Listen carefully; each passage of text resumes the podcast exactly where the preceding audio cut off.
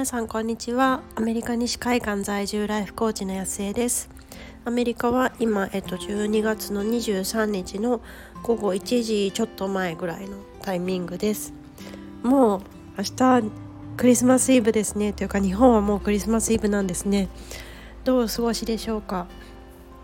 私は、えっと、今週の月曜日からもう子どもたちが冬休みなので、まあ、あの最初の方はちょっと看病とかもあったんですけれども、まあ、だんだん元気になってきてからは、うん、やっぱりこう私がこう部屋を締め切ってなんかセッションとかやってる時以外はどうしてもあの私の方があの子供たちを見ている状態なので、まあ、なんとなくこうやりたいこともやりづらくて、まあ、一人の時間もあんまりないのでこうやってスタイフを収録するる時間がちょっと憩いの時間になっています。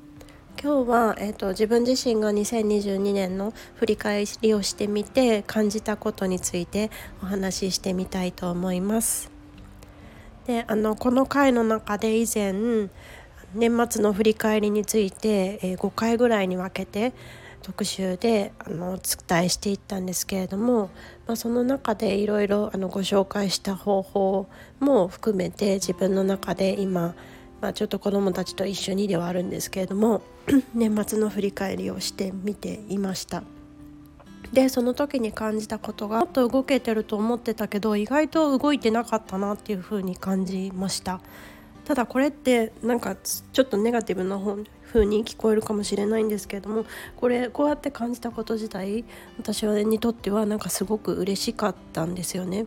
というのはその2021年の年末にこう震える思いで、まあ、英語のコーチングスクールに申し込んでで実際のスクールは3月から始まったんですけれどもその一歩一歩が自分にとってはもう英語のそのコーチングスクールに飛び込むっていうのもものすごく大きな一歩だったしその英語でコーチングセッションその1時間やるっていうのもものすごい大きな一歩だったしそれでこうきちんと結果まで出していくっていうのもものすごいプレッシャーの中の一歩だったんですよね。そうやってその時その時のもうとてつもないもう震え上がるような こう大きな一歩を踏み出し続けて今まで来たつもりだったんですけれどもこう年末今のタイミングでこう後ろを振り返ってみた時にあその一歩一歩ってこう今の私に対したらそんなに大きくないなって思えたこと自体がなんかすごい成長だと思いませんか？なんか1年前の私って、まあ、なんか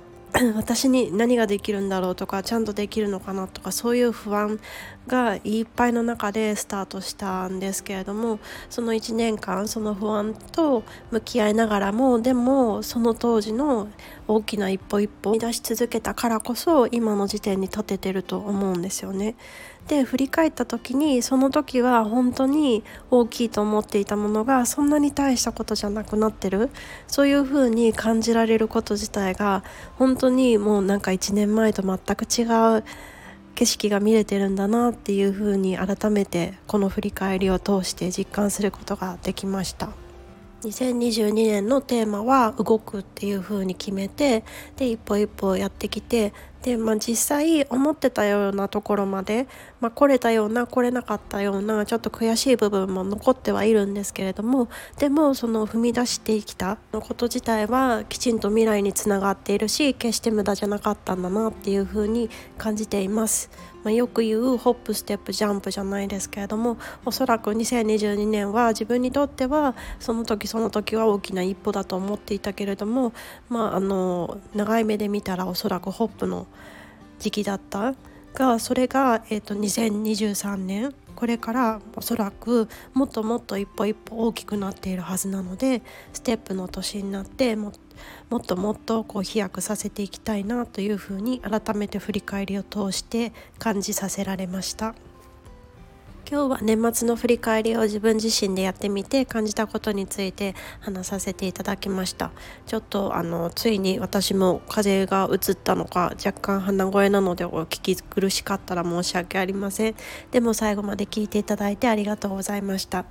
同じようにその振り返りをしてみていまいちだなと思った方がいらっしゃったらその方がちょっと今の自分がもっともっとこうその当時と比べるとすごくなバージョンアップしてるからそういう風に感じてるのかもしれないっていうようなその勇気づけられるような発信になっていたら嬉しいなという風に思います。では今日も素敵な一日をお過ごしください。